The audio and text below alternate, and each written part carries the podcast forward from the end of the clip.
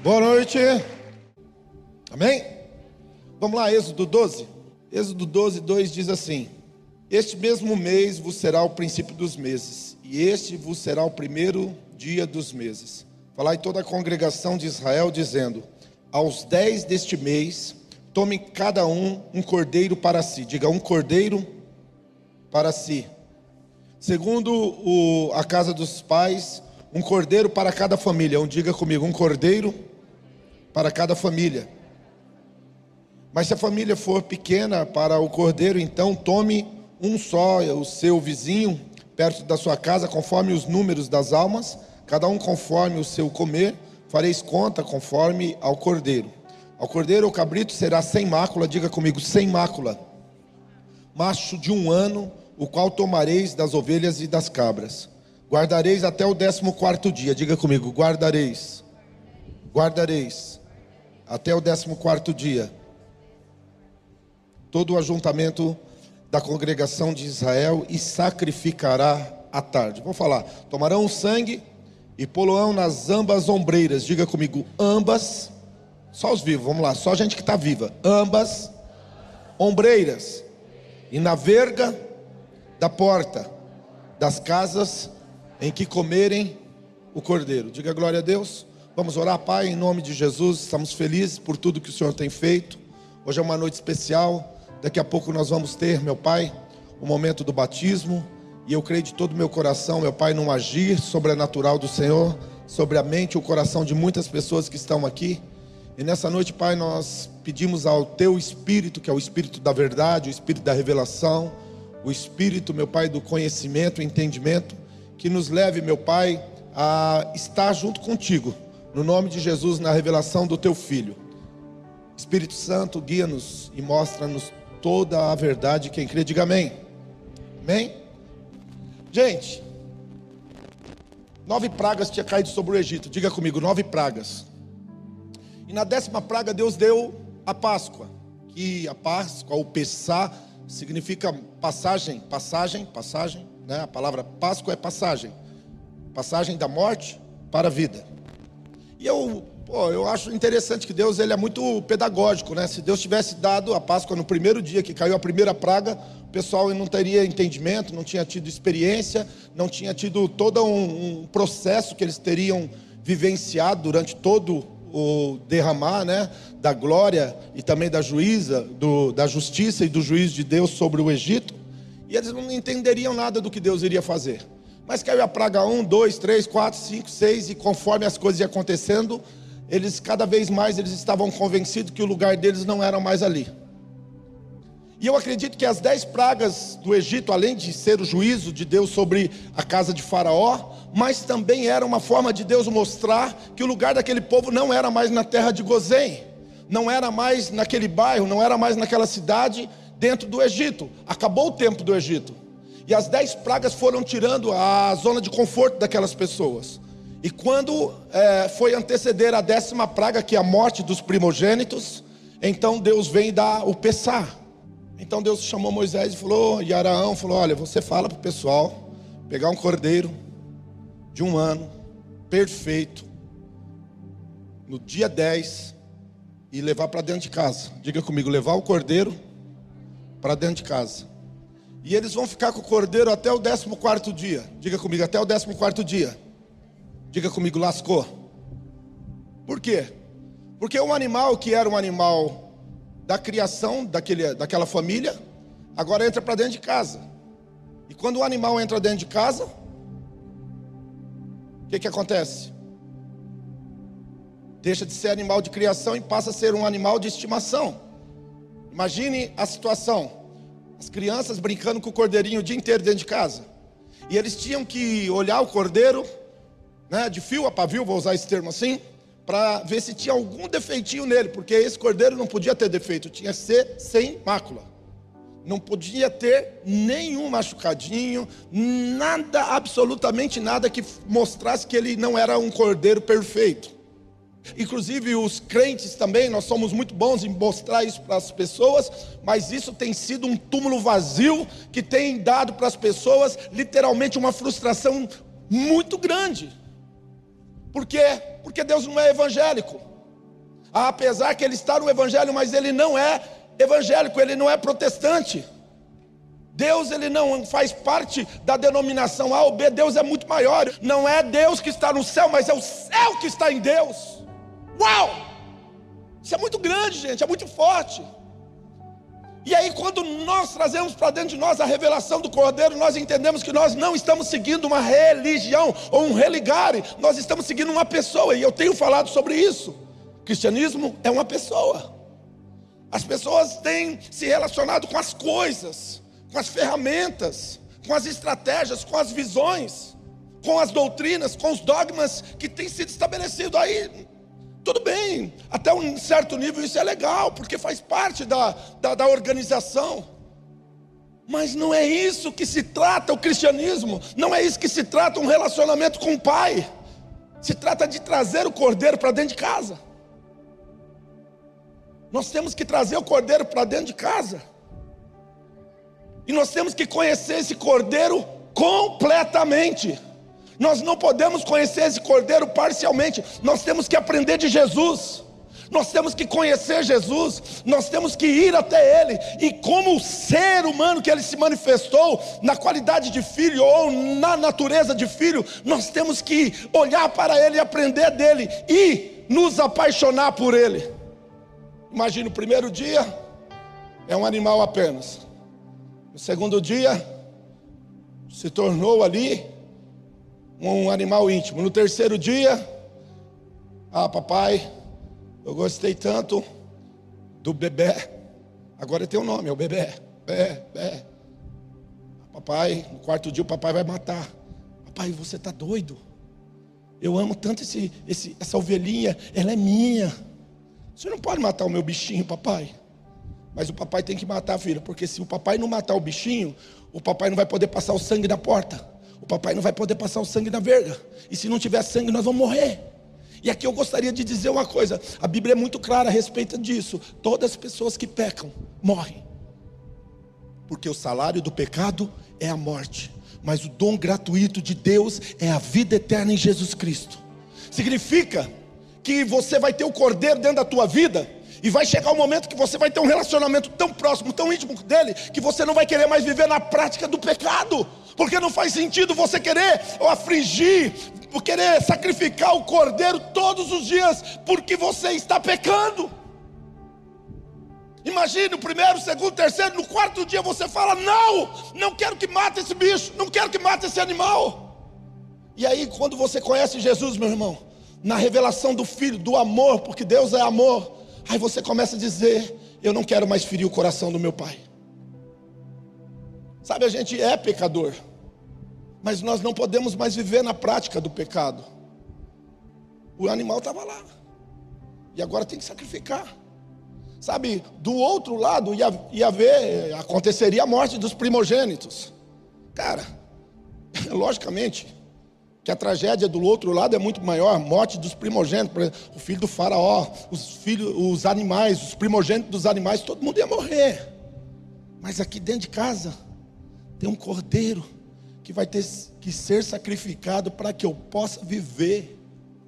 Sabe, Jesus morreu no teu lugar, a Bíblia diz em João 3,16, porque Deus amou o mundo de tal maneira que deu seu Filho unigênito para que todo que nele crê não pereça, mas tenha vida e vida eterna. Significa que para você ter salvação eterna e vida eterna, Deus teve que se materializar, vir na natureza humana e morrer no meu e no seu lugar. E a Bíblia diz que ele foi.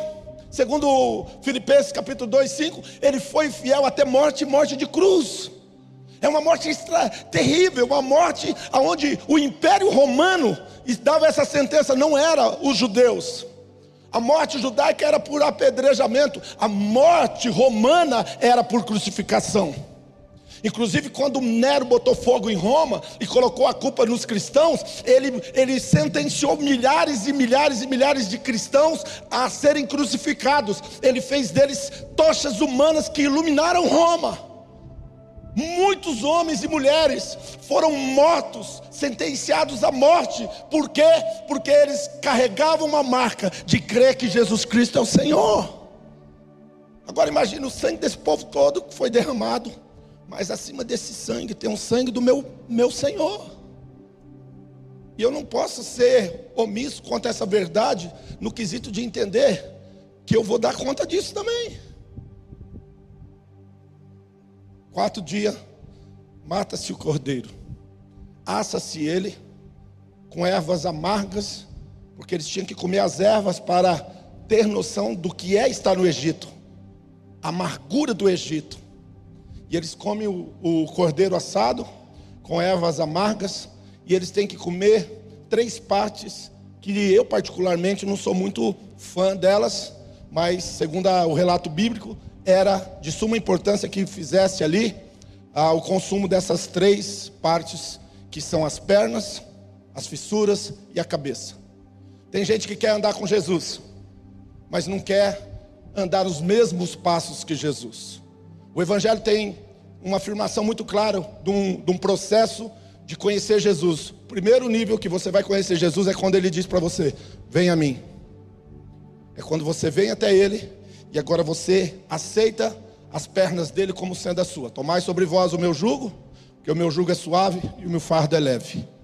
O segundo nível é quando ele fala: Vem após mim e você abre mão do teu ego, do teu eu, para andar nos caminhos de Jesus junto com Ele. Agora você é um discípulo, agora você é um seguidor. Esse é um segundo nível de revelação que você pode andar na sua vida. E o terceiro nível é quando você já está preparado, treinado, você já está consciente de quem você é, da sua identidade, da paternidade de Deus, da revelação do Cristo em ti, e agora você vai por Ele, ide por mim. Então são três partes que tem que acontecer na vida de pessoas que comem as pernas do cordeiro assada. Vinde a mim, vinde após mim e ide por mim. Agora tem muita gente querendo ir por mim sem vir a mim. Eu não sei, mas eu não vi nada dar certo até agora. Talvez pode enganar algumas pessoas por um, um, espaço de tempo, mas não pode enganar todas as pessoas por todo o tempo. Chega uma hora que a máscara cai. Diga comigo, ai, ai, ai.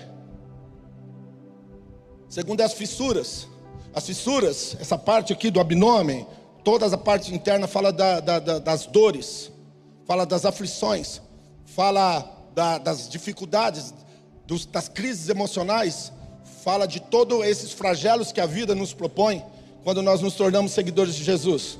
O apóstolo Paulo ele diz aos filipenses: tem de vós o mesmo sentimento que houve em Cristo, o qual, sendo Deus, não teve por usurpação ser Deus, antes esvaziou-se de si próprio, tomando forma de homem. Deixa eu te falar uma coisa: se você quer conhecer Jesus, você tem que participar das dores dele. Você tem que participar da revelação da ressurreição dele. E para que haja uma manifestação do poder, que o Espírito Santo possa operar em ti, há que ter um cadáver. Ou seja, haja o mesmo sentimento. Ou seja, ele sendo Deus, esvaziou-se.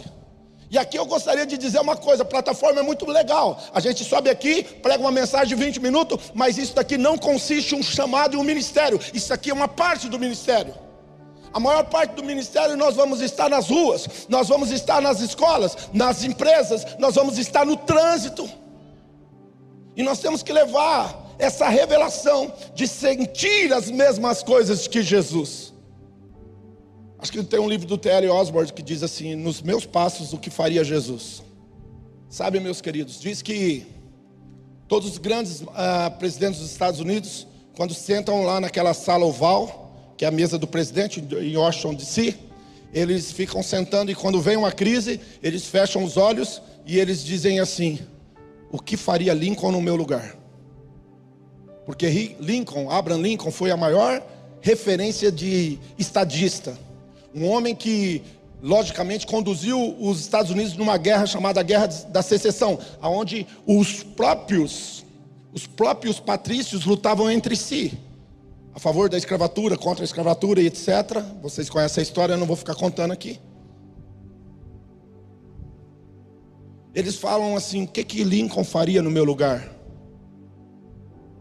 Qual seria a decisão de Lincoln? Tamanho era a capacidade de tomar decisões e de, de uma forma é, efetiva, de uma forma sábia.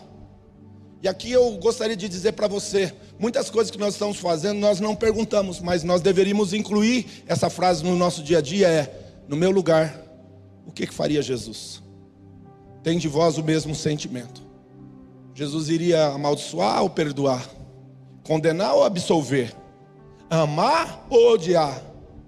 Jesus ia dar mais um passo, ou ele ia um passo à frente, andar mais uma milha, ou ele iria dar um passo atrás e ia se omitir? O que, que faria, iria fazer o meu mestre no meu lugar? Sabe, eu vou falar uma coisa para vocês, eu não tenho medo de falar isso, porque eu não estou aqui sendo um ator, eu não estou aqui para interpretar um personagem. Sabe, a grande maior parte das vezes eu me pego envergonhado comigo mesmo, porque eu sei que Jesus não faria o que eu faço no meu lugar. E isso tem me machucado muito, porque eu sei que isso machuca o meu mestre. E todas as vezes que eu entro na presença dele, eu entendo claramente que muitas coisas que nós estamos fazendo é porque nós não carregamos o mesmo sentimento que há em Cristo. Vocês vão comer as pernas, mas vocês vão ter que comer a fissura. E aqui outra coisa que eu encerro já essa mensagem, vou caminhar para o final, que ele falou: vocês vão comer a, perna, vocês vão comer a fissura, mas vocês vão comer a cabeça. E a maior parte das pessoas hoje não querem ter uma cabeça sobre si. A Bíblia diz assim: como Cristo é o cabeça da igreja, Jesus é o cabeça da igreja. Jesus é o cabeça da igreja, Jesus é o cabeça do varão, Jesus é o cabeça da família, Jesus é o cabeça da sociedade, Jesus é o cabeça em tudo e em todos. E muitas vezes nós não queremos assumir que Ele é o nosso líder, que Ele é o nosso rei, que Ele é o nosso Senhor. Nós queremos aquele, o, o, o Jesus paz e amor, aquele que fala amém para tudo. Meu irmão, Ele não existiu, Ele não se manifestou na forma humana para falar amém para você para tudo. Ele tem que ser o Senhor da tua vida e muitas vezes Ele vai te confrontar, Ele vai te exortar, Ele vai trazer uma revelação para a tua vida que vai tirar você muitas vezes até da, da, da, do sentimento de paz. Ele vai trazer angústia e aflição para você. Mas quando você estiver vivendo isso, eu quero que você se alegre, porque é Jesus no governo, não é mais você. Paulo diz aos Gálatas, e aqui eu antes de falar dos Gálatas, eu quero falar algo que aconteceu no final do ministério de Jesus. No começo do ministério de Jesus, o primeiro milagre dele foi num casamento, ele transformou água em vinho. Uau!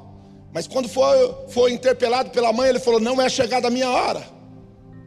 Mas no capítulo 12 de João, no capítulo 11, Lázaro é, está vivo, ele, ele, ele ressuscitou o Lázaro. No capítulo 12, as pessoas estão um movimento muito forte. Primeiro, que eles querem não matar mais Jesus, mas querem matar Lázaro, porque Lázaro é o testemunho da ressurreição. Os gregos ficam pasmo do que quem é Jesus, da mensagem dele, do poder dele. E aí eles chegam até André e Felipe e eles chegam e dizem para para André e Felipe: "Nós precisamos que você fale com o mestre. Nós queremos levar Jesus para a Grécia." Uau! O pai da filosofia, os pais da matemática, o pai da civilização estão querendo levar Jesus para ensinar eles. Aí Jesus para. Uau! Chegou minha oportunidade, vou para a Grécia. Ele abre o braço e diz: João 12, 24. Seu grão de trigo, é chegada a minha hora. É chegada a minha hora. Quando os gregos vieram buscar Jesus, para levar Jesus para as nações, preste bem atenção nisso, isso é uma revelação muito forte. Quando os gregos vieram buscar Jesus para levar eles para as, para as nações, Jesus abre o braço e diz: É chegada a minha hora. E ele diz uma frase muito forte: ele diz assim: Se o grão de trigo caindo na terra e não morrer, ele fica só. Mas se ele morrer, ele dá muito fruto. João 12, 24: Se o grão de trigo caindo na terra não morrer, ele fica só. Mas se ele morrer, ele dá muito fruto. Bem, moral da história: Jesus não foi para a Grécia, mas Paulo foi para a Grécia. E quando ele escreve aos Gálatas, que fica muito perto de Atenas, ele escreve aos Gálatas, capítulo 2, versículo 20, ele diz: Já estou crucificado com Cristo. Agora vivo não mais eu, Cristo vive em mim. E a vida que eu vivo agora, eu vivo a vida no Filho de Deus, o qual me amou e se entregou por mim. Já estou crucificado com Cristo. Sabe ter Jesus como o teu cabeça é você todos os dias poder dizer: Já estou crucificado com Cristo, agora não vivo mais eu, Cristo vive em mim. Ou seja, o bago, a semente que foi lançada para as nações, era um pequeno Cristo. Cristão significa pequenos Cristos. Foi lá em Antioquia quando estava acontecendo um avivamento, onde o, Espírito Santo estava governando a igreja e disse: Separai-me a Barnabé e Saulo para uma obra que eu tenho. Deus estava movimentando naqueles dias algo extraordinário. Eles foram conhecidos como os cristãos, sabe por quê? Porque todo mundo que olhava para eles viam Jesus. Por isso que eu falo, nós temos que abandonar essas práticas religiosas e conhecer Jesus e viver por Ele e viver para Ele, receber as pernas, a fissura, mas a cabeça dele. Essa é a Páscoa do Senhor. É quando você decide morrer para você, mas renascer para Deus, renascer para Jesus, renascer para toda uma eternidade. O sangue foi passado na veiga, nos umbrais, o anjo da morte passou, ninguém foi ferido. Há um lugar de intimidade, há um lugar de proteção, há um lugar de cuidado, há um lugar onde você é abraçado no Senhor, há um lugar para você. Muitas vezes você tem se questionado, muitas vezes você talvez não tenha até mesmo se aceitado, mas eu gostaria de dizer: existe um lugar no coração fraterno para cada um de nós. Existe um lugar especial para você. Deus criou você à sua imagem, à sua semelhança, e Ele tem um lugar específico, um lugar de encaixe, um lugar de vida, um lugar de plenitude, um lugar de abundância. E é sobre isso que Jesus veio dar. Ele veio dar vida, João 10, 10b. Ele veio trazer vida e vida em abundância. Ele veio nos dar vida e vida em abundância. Ele veio nos dar vida e vida em abundância. Essa é a Páscoa do Senhor melhor do que chocolate, é a Páscoa do Senhor, vida e vida em abundância. João capítulo 1, versículo 12, ele diz: E todos quanto o recebeu, deu-lhes o poder de serem feitos filhos de Deus. Agora você pode, agora você tem acesso, agora está um passo de uma decisão. A eternidade, ela é muito maior do que a gente imagina. Sabe, meu amado, a Bíblia diz que antes que o mundo existisse, o cordeiro já foi imolado. Antes da fundação do mundo, o cordeiro foi imolado. O que, que significa? Que o que está acontecendo aqui na eternidade já aconteceu. E quando você aceita Jesus como sendo o Senhor e Salvador da tua vida, automaticamente tu concorda com a eternidade. E quando você concorda com a eternidade, você é transportado para ela. Porque isso aqui já foi. Isso aqui é como se fosse um reverb. Isso aqui é como se fosse uma sombra. E você já vai assentar com Jesus. Assim como eu venci, assim como eu venci e sentei no trono do meu Pai, assim como eu venci e sentei no trono do meu Pai, vós também estarás comigo e vocês vão sentar no meu trono e vão reinar eternamente comigo. Há um céu a ser adquirido e um inferno a ser rejeitado. Apocalipse, capítulo 21, versículo 7 diz: Ao que vencer herdará estas coisas, ao que vencer herdará estas coisas. Eu lhes serei por Deus e eles me serão por filhos. Ao que vencer, ao que vencer, ao que vencer, herdará todas, todas, todas, todas, todas essas coisas. Eu lhes serei por Deus e eles me serão